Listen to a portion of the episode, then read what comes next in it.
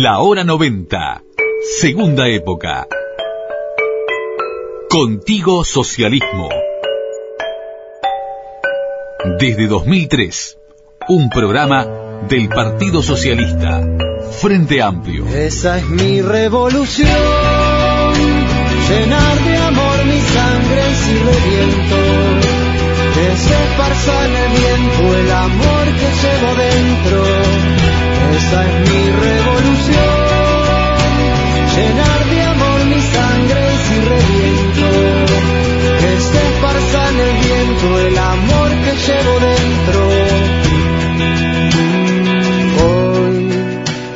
pelea que doy es quererme más.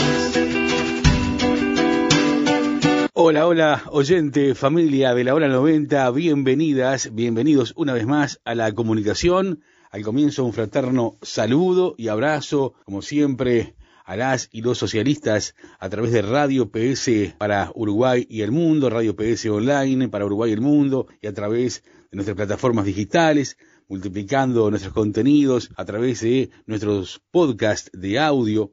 Un saludo muy especial, como siempre, especial para las queridas compañeras y compañeros socialistas y frente amplistas, departamentales del Partido Socialista y el Frente Amplio, comités de base, centros socialistas de todo el país, grupos hermanos del Frente Amplio y hombres y mujeres de buena voluntad que están quizás a esta hora ya escuchando la hora 90. Como siempre, el compañero Hernán Poloni en la asistencia técnica de esta hora 90 de todas y de todos. Una hora 90 muy especial para la cual hemos trabajado con el cariño de siempre y de esta forma, si les parece, estamos comenzando. Hoy pude ver quién soy, conocerme más. La hora 90.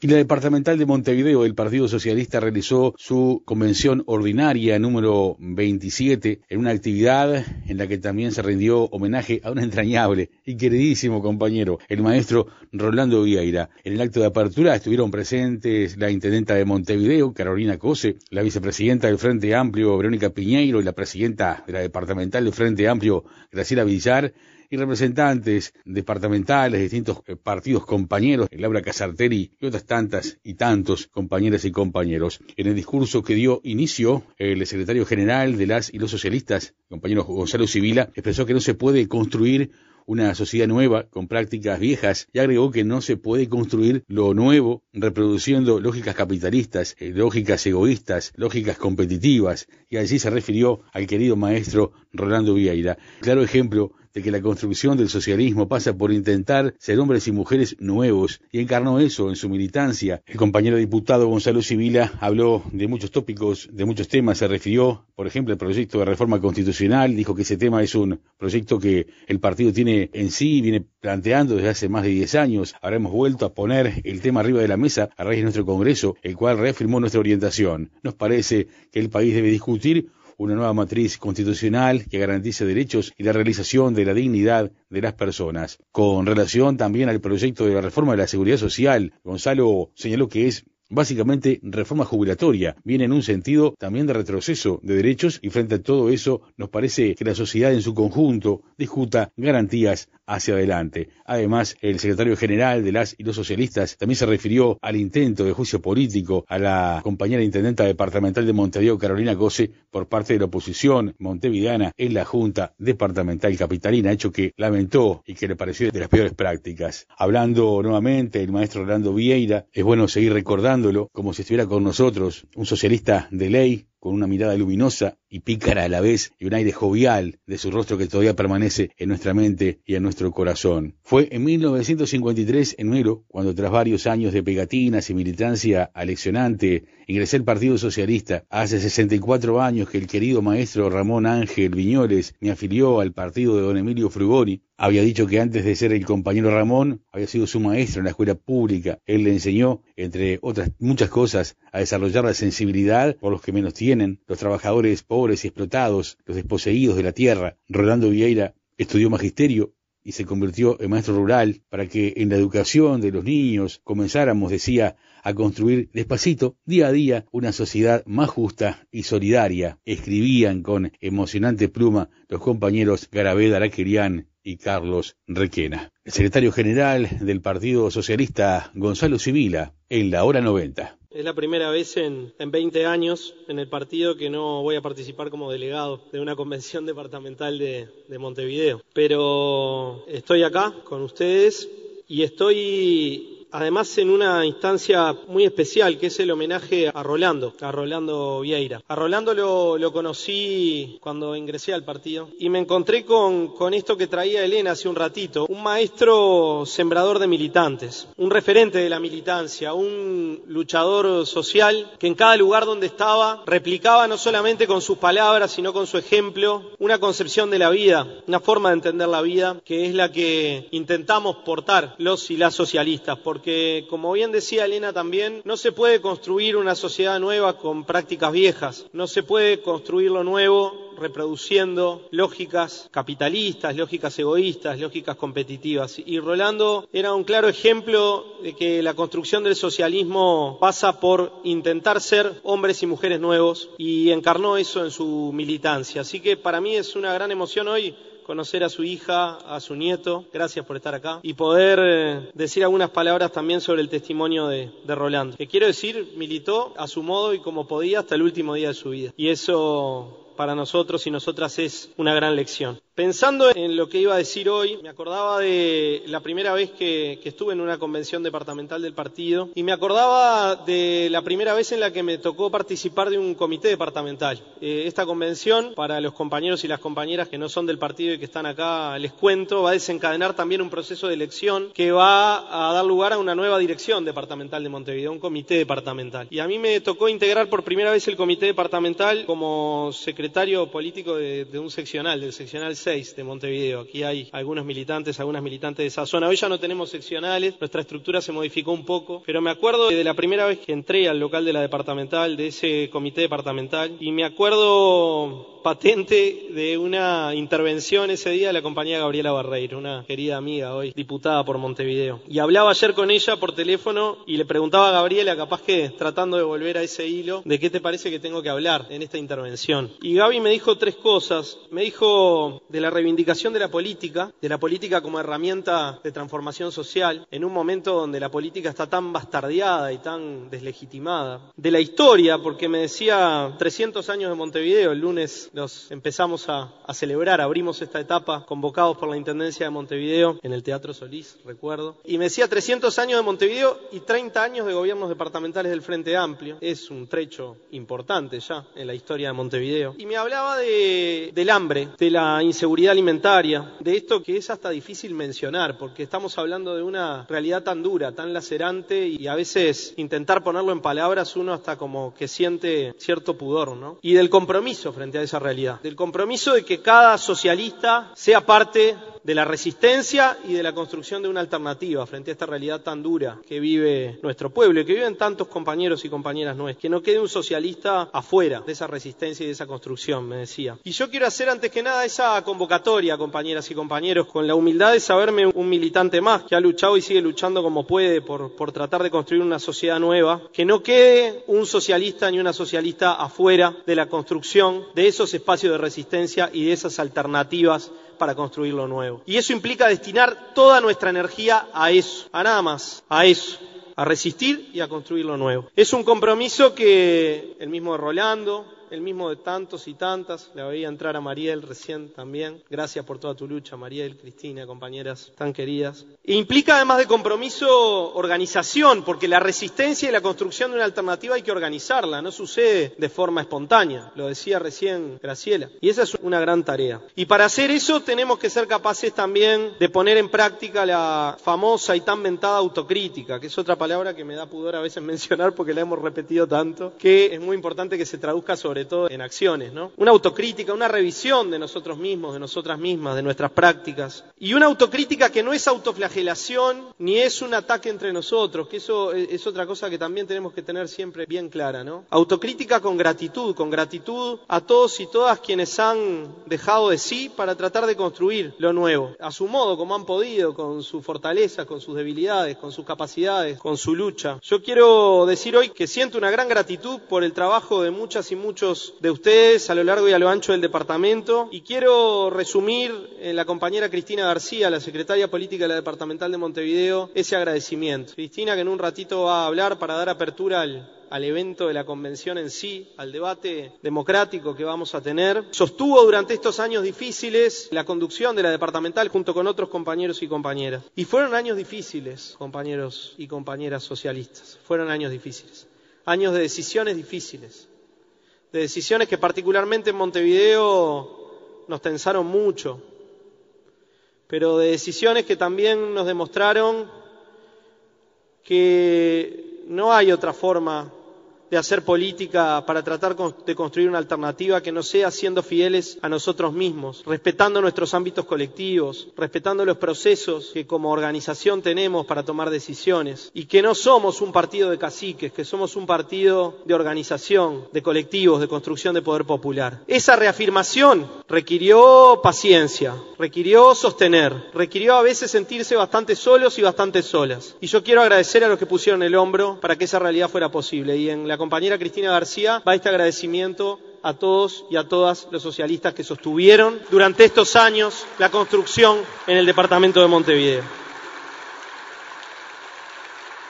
Creo que además de compromiso, de organización, de autocrítica, de gratitud, de fraternidad, se necesita también una fuerte apuesta a la unidad. El partido acaba de transitar un congreso que dio lugar a una línea política clara, y acá estamos para reafirmar todos y todas quienes estamos acá nuestra adhesión a esa línea, habiendo acordado o discrepado en el momento del debate. Pero así son las organizaciones democráticas. Discutimos, laudamos y vamos adelante. El punto cero es ese acuerdo. Tenemos una línea política, tenemos una orientación. Estamos haciendo apuestas arriesgadas, y para hacer apuestas arriesgadas se necesita cohesión, se necesita unidad. Entonces yo creo que el desafío que sigue a esa adhesión es la construcción de la unidad. Y para la construcción de la unidad, vengo hablando con algunos compañeros y compañeras en estos días que me han planteado, ese desafío se necesita generosidad, se necesita apertura y yo creo que la vamos a tener. Estar a la altura del momento histórico que tenemos por delante es tener esa capacidad. Saber que tenemos ámbitos para discutir la línea, tenemos ámbitos y momentos para laudarla y tenemos ámbitos y momentos para ponernos a trabajar, poner a los mejores compañeros y compañeras para llevar ese trabajo adelante, para reconstruir, para fortalecer la organización y que para eso necesitamos también construir unidad entre nosotros. Y hay un ejemplo que hace poquito nos dio la Juventud Socialista de Uruguay, por ahí debe andar Carla, Carlita, nuestra secretaria general de la Juventud, que vino a reflejar también ese proceso de acuerdo y de construcción de unidad en la juventud. Dicho esto, Quiero hablar un poquito del contexto político que estamos viviendo en el país y en Montevideo. Y acá voy a retomar algo de la línea que laudamos en el Congreso. Primero un marco general. Compañeros, compañeras, lo hemos repetido hasta el hartazgo y no por repetirlo se hace más vívido. Estamos atravesando una brutal crisis civilizatoria a escala global. Hay una enorme incertidumbre en el mundo. El otro día Carolina lo decía en una actividad que hicimos en la Casa del Pueblo. Incertidumbre, mucha incertidumbre, mucha violencia, una desigualdad creciente una falta de orientación, de sentido de la vida. Y ese es un escenario difícil, muy desafiante también y muy fermental, pero difícil. En momentos de crisis y de crisis de esta magnitud, yo creo que lo que más nos puede mover y llevar a construir lo nuevo es animarnos a prácticas distintas y también a un pensamiento crítico que no se detenga ante nada, es decir, que sea capaz de cuestionarlo todo, desde la raíz, no de una forma irresponsable, como a veces se dice, con responsabilidad, con mucha conciencia de lo que hacemos, pero de cuestionarlo todo. En el Uruguay estamos atravesando también una crisis, que es sí consecuencia de esa crisis civilizatoria, pero que también tiene un componente central en un modelo de gobierno conducido por sectores muy concentrados de la burguesía uruguaya, que está sembrando de desigualdad al país. Y no es que la desigualdad no existiera antes, porque nosotros hace mucho decimos esto, no creemos que el Uruguay haya empezado el primero de marzo de 2020 y no decimos que todos los problemas del Uruguay se deban a las políticas públicas que lleva adelante el actual gobierno. Muchas soluciones las construimos nosotros en los 15 años de gobierno del Frente Amplio, nosotros como pueblo, nosotros como gobierno. Pero muchos problemas, dificultades, también estaban de antes. Pero la desigualdad está creciendo y está creciendo de un modo brutal y se está expresando en heridas muy difíciles de reparar. El otro día veíamos el informe sobre seguridad alimentaria, este que acaba de salir hace unos días, por organismos oficiales, ¿no? No son números que estemos inventando nosotros. No nos pueden decir que las ollas dieron mal los datos. Esto lo, hicieron los organismos del Estado, recabaron esa información. Y hay más de medio millón de uruguayos y uruguayas con problemas de seguridad alimentaria. Más grave, menos grave. Es grave, es muy grave que en un país que produce alimentos para 10 veces su población tengamos esa cantidad de compatriotas, de habitantes de este país, sufriendo esa situación, esa realidad. La desigualdad se expresa en que tenemos exportaciones que han crecido al sesenta y pico por ciento, tasas de ganancia en los sectores exportadores que han crecido el 13 por ciento, y tenemos pobreza creciente, salario en caída. Entonces uno dice, ¿esto qué es? ¿Cómo se explica? Y se explica por una decisión política. La decisión política de dejar que el mercado asigne, han dicho algunas veces. Yo digo que es dejar que el mercado asigne y además es tomar algunas decisiones para ayudar al mercado a que lo haga de la peor manera. Porque están muy convencidos, y esto no es malicia, es convencimiento, están muy convencidos de que la forma de desarrollar una sociedad es con un capital que se concentra, que crece mucho, y ellos dicen que derrama. Yo creo que ahí hay tanta evidencia histórica de que no, que bueno, entran a jugar otras cosas, ¿no? Pero es la decisión política de transferir ingresos de los trabajadores, de los asalariados, de las asalariadas, de los sectores más pobres de la población a los sectores más ricos. Eso que hemos dicho, escribimos nosotros en nuestro documento, lo han dicho otros compañeros también, Robin Hood al revés, ¿no? Sacarle a los pobres para darle a los ricos. Esa es la realidad en la que estamos viviendo. Y estamos viviendo en una situación de corrupción estructural y de violencia institucional. Y yo este, quiero ponerlo en estas palabras para intentar contribuir desde ahí también a la reflexión. No estamos hablando de hechos aislados, estamos hablando de una lógica de autobeneficio. Lo denunciábamos en la primera interpelación que hicimos en este periodo. Decíamos, gobiernan para beneficiarse a sí mismos. Esto tiene una expresión que es de clase. Esa es la primera, la más grande. La peor corrupción, porque es la corrupción de lo político, es la distorsión de lo político a un punto tal que lleva a poner por delante el interés de una minoría ínfima respecto a la posibilidad de construir un bien común. Es gobernar para unos pocos y esos pocos son ellos. Eso es corrupción estructural, que además va acompañada, como siempre ha ido acompañada en la historia de la burguesía, de clientelismo, de esa pequeña corrupción terrible que tenemos que denunciar desde una mirada republicana con mucha fuerza, con mucha contundencia. Y hasta del crimen organizado. El capitalismo ilegal es parte de todo esto, ¿no? Y vemos tramas últimamente que en otros países del mundo generarían cosas que no queremos ni inventar, porque vivimos en el Uruguay y queremos transitarlo como le podemos transitar los uruguayos y las uruguayas. Pero eso no quita dejar de denunciar esta realidad. Y digo violencia institucional porque el Estado está puesto al servicio de una violencia de clase, que es esta, que agudiza la desigualdad. Esa violencia de clase tiene también un componente represivo muy fuerte sobre las luchas sociales, de estigmatización, de desprestigio de las militancias sociales y tiene un componente represivo en los barrios contra los pobres, contra los jóvenes y las jóvenes. Corrupción y violencia institucional. Y voy a incorporar una dimensión más de la violencia institucional, la que creo que nadie se había imaginado que podía aparecer, la de este absurdo del intento de juicio político a nuestra compañera Carolina Cose. Hoy pude ver quién soy, conocerme más. El futuro llegó. La hora 90. Contigo Socialismo. Y la intendenta departamental de Montevideo, Carolina Cose, como decíamos al comienzo, participó activamente en la convención del Partido Socialista y lanzó en su discurso una crítica a la oposición en el gobierno departamental. Hay dos formas de gobernar, la nuestra y la otra, disparó, y agregó que para ella gobernar es cuidar a las personas, cuidar al planeta y cuidar a la democracia misma, algo que la oposición no realiza al negar los votos para varios proyectos, según repasó con relación a Montevideo. Carolina Cose, en la hora 90. Hay dos formas de gobernar, la nuestra y la otra. Hay dos formas de gobernar. Nosotros estamos cuidando a las personas, cuidando al planeta y cuidando la democracia. Nosotros estamos cuidando a las personas. Nosotros cuidamos a las personas. Nosotros no alejamos el Estado, lo acercamos, lo profundizamos, acompañamos. Estamos cuidando a las personas porque estamos promoviendo la participación. Nosotros cuidamos a las personas y desplegamos el plan ABC. Ellos no nos votan el presupuesto. Nosotros cuidamos al planeta y planteamos un proyecto de saneamiento ambiental integral. Ellos no nos votan el préstamo del BID, pero no van a poder. ¿Saben cómo cuidamos a la democracia? Con respeto. Cuidamos a la democracia porque no andamos prometiendo al vuelo. Estamos cumpliendo todo lo que prometimos. Estamos cumpliendo con el programa del Frente Amplio y estamos cumpliendo todas y cada una de nuestras promesas de campaña. Todas. Estamos cuidando la democracia con respeto, con los hechos. Estamos cuidando la democracia cuando de 2.159 pedidos de acceso a la información pública, nosotros contestamos 2.136 y los otros no los contestamos porque corresponden a otros organismos. Estamos cuidando la democracia cuando contestamos todos los pedidos de informe. Estamos cuidando la democracia cuando nos acorralan y nosotros seguimos trabajando porque nuestro compromiso es con la gente. Nosotros cuidamos la democracia, ellos votan un juicio político. Pude ver quién soy, conocerme más. Contigo Socialismo. 90. Frente Amplio.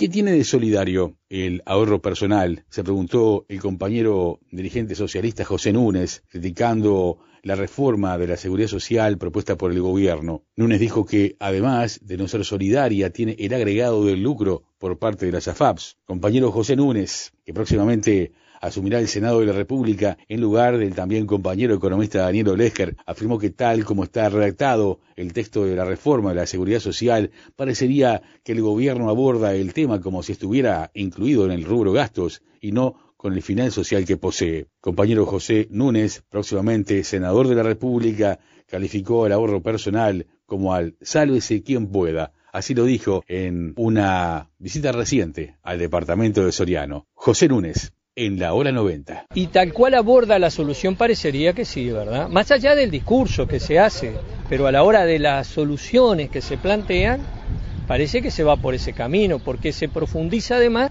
en lo que sería el ahorro personal, porque se extiende el sistema de las cuentas personales y de las AFAP a todas las trabajadores y trabajadores y a todas las cajas. ¿Y qué es eso del ahorro personal? Bueno, ahí no hay solidaridad, ¿verdad? Ahí es, yo hago la mía, ¿verdad? Entonces, ¿qué tiene de solidario el ahorro personal? Yo hago la mía y además le agregamos el lucro. O sea, no es solo ahorro personal, no es solo una cuenta personal como hay en otros países, sino que además eso está gestionado por una entidad con fines de lucro que son las AFAP, que ganan decenas de millones de dólares por año, con un dudoso resultado a los efectos de mejorar la jubilación, las jubilaciones que luego se servirán, y que son recursos que son de los trabajadores que van para la ganancia de estas, de estas empresas y que se podrían utilizar para mejorar las prestaciones que, se brindan, ¿verdad? Entonces, tampoco nos parece que eso sea justo, solidario y en cierta medida experimido, porque hay una, hay, hay eh, la OIT así también, hay informes que así lo señalan, que una cantidad de países que fueron por ese camino hoy están volviendo atrás porque no ha dado resultado. ¿no? Bueno, el Frente Amplio, eh, por un lado, mm, intentó y en el año 2008 2009 se hicieron reformas importantes que permitieron que, una cantidad de uruguayas y uruguayos que no podían jubilarse se jubilaran. El Frente Amplio abordó en su momento el tema de los llamados cincuentones, o sea, la gente que había quedado muy mal parada eh, después de la reforma del año 95 que entró a regir en el 93. El Frente Amplio intentó abordar el problema de este, servicio de retiros y pensiones militares y que en definitiva hay una situación de desigualdad con el resto de los trabajadores y trabajadores. También abordó el tema del servicio de retiros de la, llamada caja policial. El Frente fue abordando algunos temas, nos quedaron otros en el tintero, es cierto, eh, tenemos que reconocer esa falencia, el tema de la SAFAP, son temas que inclusive tenemos diferencias internas, por qué no decirlo. Hoy Pude ver quién soy, conocerme más. La hora 90.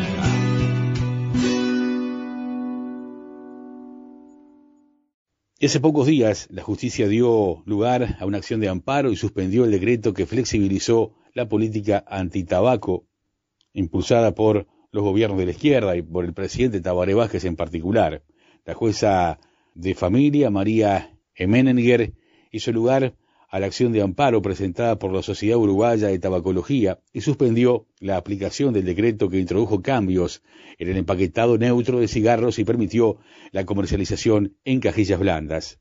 En una extensa sentencia, la magistrada contestó uno a uno los argumentos que habían esgrimido el gobierno y la Sociedad Uruguaya de Tabacología. Entre ellos, entendió que no era de orden modificar el decreto para combatir el mercado ilegal, justificación que llegó a utilizar el presidente de la calle Pou porque viola otras normas, entiende la magistrada, entre ellas la ley para la protección del derecho al medio ambiente, libre de humo de tabaco y su consumo, el convenio marco de la Organización Mundial de la Salud al que Uruguay adhirió. La reciente modificación a la reglamentación de la ley introducida por el decreto 282-022 contraviene flagrantemente la legislación, sostiene en el texto la Sociedad Uruguaya de tabacología.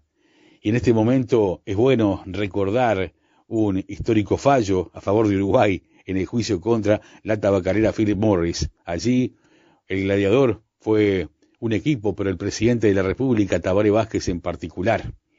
Un histórico fallo, así lo mostraba el mundo, las distintas cadenas noticiosas, la BBC de Londres en particular, destacando a Uruguay como uno de los países pioneros en cubrir al menos 80% de los paquetes de cigarrillos con advertencias gráficas en el frente y dorso. Las cadenas internacionales señalaban y subrayaban que el Tribunal de Arbitraje del Banco Mundial fallaba a favor de Uruguay en la demanda impuesta por Philip Morris International, una de las mayores tabacaleras del mundo, para evitar la aplicación de medidas antitabaco en nuestro país. En 2006, por iniciativa del presidente Tabaré Vázquez, quien es oncólogo de profesión, destacado en las cadenas internacionales, Uruguay comenzaba a implementar una serie de medidas para desalentar el consumo de cigarros entre la población. Y así, el propio presidente Tabaré Vázquez lo destacaba y lo presentaba a nuestro país y el mundo. Tabaré Vázquez, una vez más, en la hora 90. Queridas uruguayas y queridos uruguayos, el arbitraje promovido por Philip Morris Brandt S.A.R.L., Philip Morris Products S.A. y Aval Hermanos Sociedad Anónima ante el Centro Internacional de Arreglo de las diferencias relativas a inversiones que han hecho contra la República Oriental del Uruguay ha concluido. Pero el Estado uruguayo ha salido ganancioso y las pretensiones de las tabacaleras han sido rotundamente rechazadas. En breve, una versión íntegra del laudo del Tribunal Arbitral será publicada en la página web de la Presidencia de la República. Y Uruguay y el mundo sabrán del satisfactorio resultado obtenido después de largos años de juicio. Las medidas sanitarias que hemos implantado para el control del tabaco y sobre todo para la protección de la salud de nuestro pueblo han sido expresamente reconocidas como legítimas y además fueron adoptadas en función del poder soberano de nuestra República. La demanda arbitral promovida aducía que Uruguay había violado el Tratado Bilateral de Inversiones celebrado con Suiza al adoptar una serie de medidas regulatorias de la actividad de las tabacaleras. A juicio de esas tabacaleras, las normas resultaban inadecuadas y expropiatorias por imponer el requisito de la norma única de presentación por marca y limitación de los pictogramas asociados a los paquetes de cigarrillos. En el curso del arbitraje se imputa a Uruguay el haber actuado en contra de ese tratado bilateral de inversiones, infringiendo, dicen ellos, a Philip Morris daños y perjuicios derivados de una supuesta expropiación y denegación de justicia por efecto de las regulaciones sanitarias impulsadas por nuestro país y aprobadas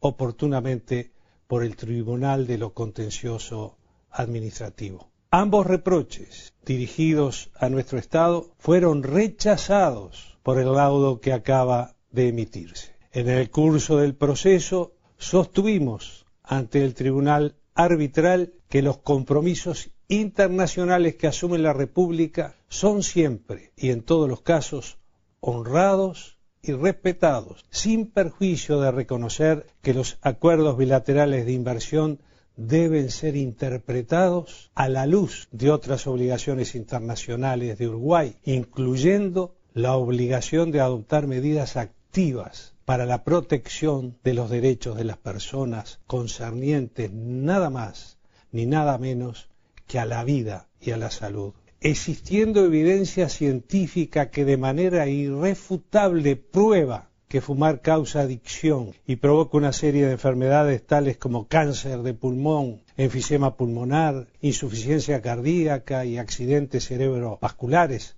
entre otras, y que ha matado a más personas que las que murieron en los conflictos bélicos que el mundo padeció en el siglo XX, es entonces que ante tal evidencia decidimos instrumentar firmemente el convenio marco para el control del tabaco, ejerciendo el poder soberano que ostentamos para la defensa y promoción de la salud pública mediante la adopción de regulaciones apropiadas contra el tabaquismo expusimos en el arbitraje que no es admisible de ninguna manera priorizar los aspectos comerciales por encima de la defensa de los derechos fundamentales como son la vida y la salud. Posición que además fue compartida por la Organización Mundial de la Salud, la Secretaría del Convenio Marco para el Control del Tabaco, la Organización Panamericana de la Salud e instituciones científicas médicas internacionales. Uruguay defendió su poder soberano para dictar normas de advertencias sanitarias, prohibiendo incluso el uso de símbolos o términos tendientes a desvirtuar la falsa sugerencia que algunos cigarrillos son menos nocivos que otros y disciplinando la prohibición de publicidad del tabaco estableciendo, como se dijo antes, el requisito de presentación única y la adopción de normas relativas al etiquetado de las advertencias. Hemos probado ante el Centro Internacional de Arreglo de Diferencias relativas a inversiones que nuestro país, sin violar ningún tratado,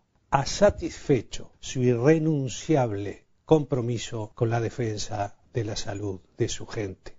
Uruguayas y uruguayos, a pesar de la victoria procesal que estamos comunicando, entendemos que un elevado espíritu de prudencia nos ordena que nuestra conducta no puede estar asociada al festejo ni a una postura triunfalista. Porque en un litigio de esta naturaleza, donde las víctimas del flagelo central discutido se suman por millones, nunca habrá lugar para celebrar el resultado que nos dio la razón.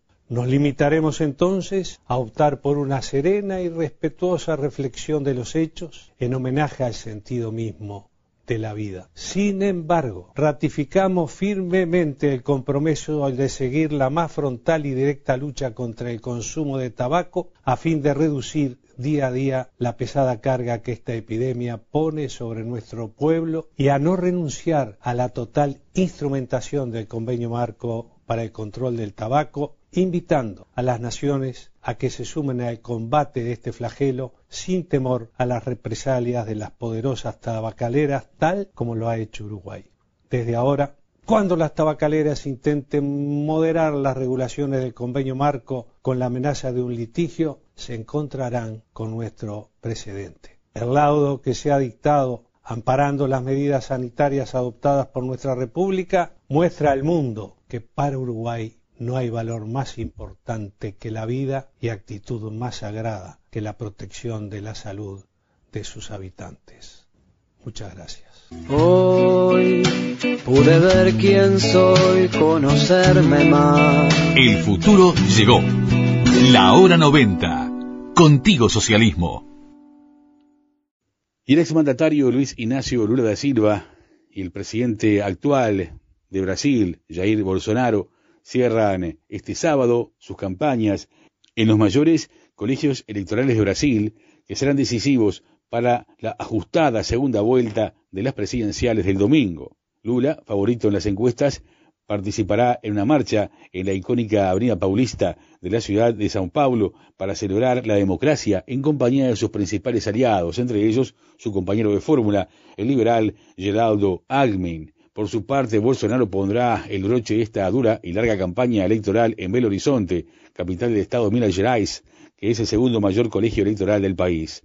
Ambos candidatos escarbaron para desgastar a su contrincante en el último debate este viernes de cara a las elecciones de Brasil de este domingo, un debate que tuvo un tono áspero, duro y se centró más en los ataques cruzados por los eh, supuestos fallos de los respectivos gobiernos, por las supuestas fallas de los respectivos gobiernos que encabezaron ambos candidatos que en propuestas de futuro. La hora 90 internacional.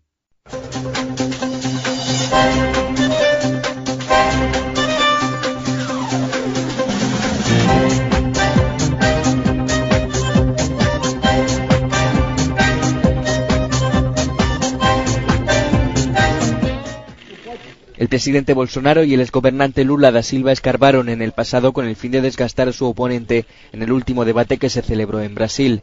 Las elecciones son este domingo y en este último cara a cara Bolsonaro acusó a Lula de mentir durante la campaña y le reprochó los escándalos de corrupción que empañaron el gobierno de su contrincante. Usted se declara como el padre de los pobres, pero en 2020, para apoyar a los pobres, dado que se vieron obligados a quedarse en casa, nosotros dimos una ayuda de emergencia de 600 reales. ¿Qué demostrará a la juventud en Brasil? Al verle disputar una elección y con un alto porcentaje en estas frágiles encuestas, que los crímenes compensan. La tensión se hizo evidente en momentos como este del debate. Lula arremetió contra Bolsonaro por la gestión de la pandemia y el empobrecimiento de la población durante el mandato del ultraderechista.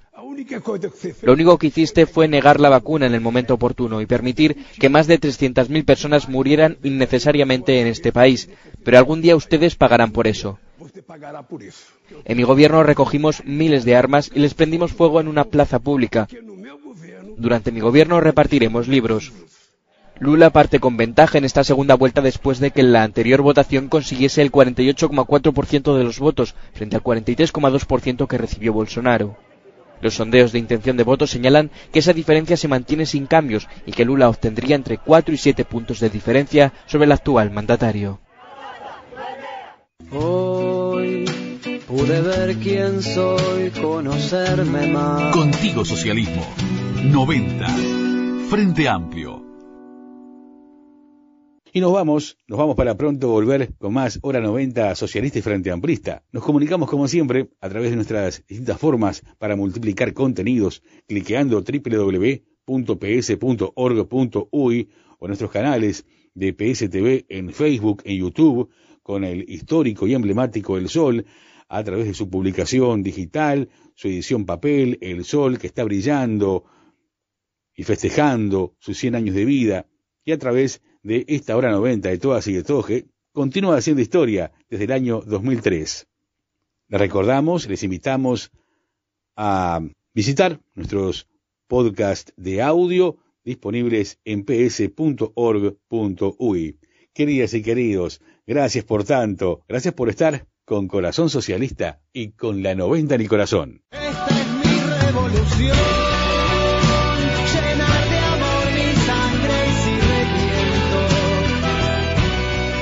La Hora 90.